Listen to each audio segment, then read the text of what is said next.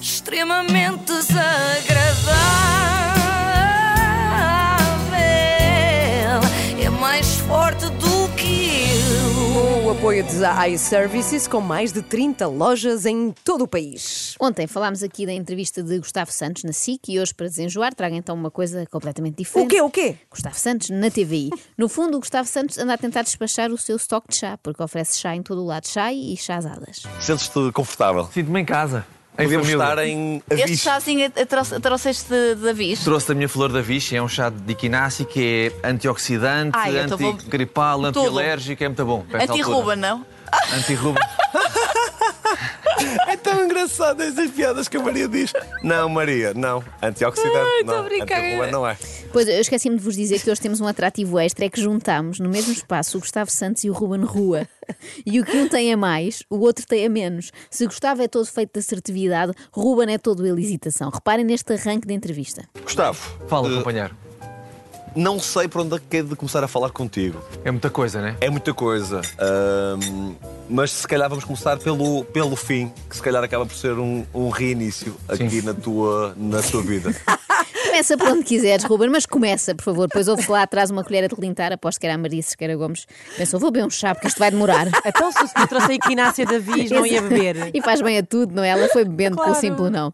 Ah, de que será que o Gustavo vai falar desta vez? Na SIC falou do seu regresso às redes sociais e agora na TVI. É o nosso próximo convidado. Eh, mudou de de ares, eh, tem um livro novo, tem um negócio novo. Teve muitos também. anos sem redes sociais, quem diria? Três anos, acho eu. Ah, portanto, o Foi melhor é três, mesmo não falarmos foi? Quase quatro. Quase quatro, Gustavo. Gustavo Quase quatro. Pedro Gustavo! Foi, foi morrer na praia, Gustavo, ah, não é? Ao menos Ah. Pois fazias é. o número redondo. Pois é, pois é. Está visto que Gustavo Santos não só decidiu regressar ao Instagram, mas também à televisão, ou melhor, a todas as televisões. Aliás, se a RTP conseguir proporcionar uma entrevista ainda hoje, podemos fazer o pleno, não é? E bater o recorde de três extremamente desagradáveis seguidos com o mesmo Ah, protagonista. gostava tanto. Mas estou a brincar, não fujam já, até porque agora o Ruben Rua vai ser muito honesto. ele. Sabes, eu vou ser muito honesto, eu tomei a liberdade em sugerir o teu nome para estares connosco hoje. Foste tu? Fui.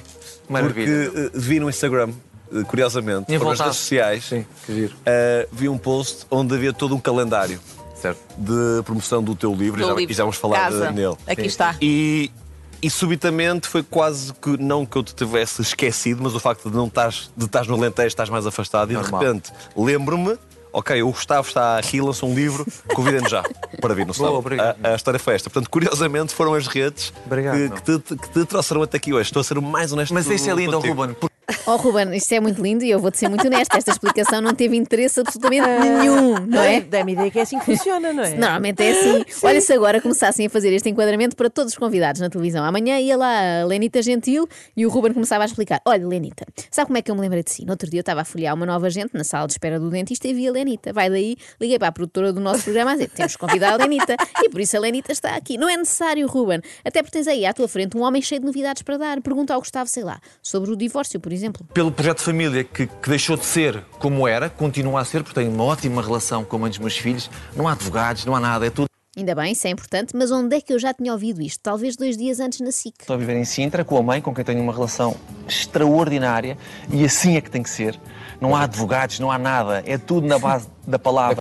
Que obsessão esta do, Sim, do sim. Gustavo por advogados. Dá a ideia é que o Gustavo Santos teve uma relação traumática anterior que chegou ao fim porque a namorada começou a andar com um advogado. Desta vez não, não há advogados, não, há Manoé, nada, Manoé, correu tu tudo é que bem. estás a inventar, Tô, atenção. Ah, tô. Por isso é que amanhã isso vem nas dá revistas. ideia.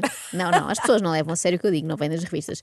Eh, Um advogado ou vários, até porque ele fala sempre em advogados no plural. Tenho de perguntar isto. Ok. Eh, humoristicamente, Sim. tu foste, continuas a ser hoje, mas acho que foste durante muito tempo Sim. um, um alvo muito forte. Epá, eu nesta área sou uma referência em Portugal, não há ninguém que venda tanto como eu, portanto é normal que isso possa acontecer. Ah, é por isso, claro. O Gustavo é realmente um otimista incurável. Lá está toda a gente a gozar comigo. Que é um mal entendido, Sabe um porque algo muito fui- forte. um- Enfim, bom. Sim, adiante. sim, é, talvez fácil, era um alvo fácil. se Sim, calhar. sim. Eh, e ele pensa: será que estão a gozar porque fui ridículo em algum momento ou porque sou uma sumidade?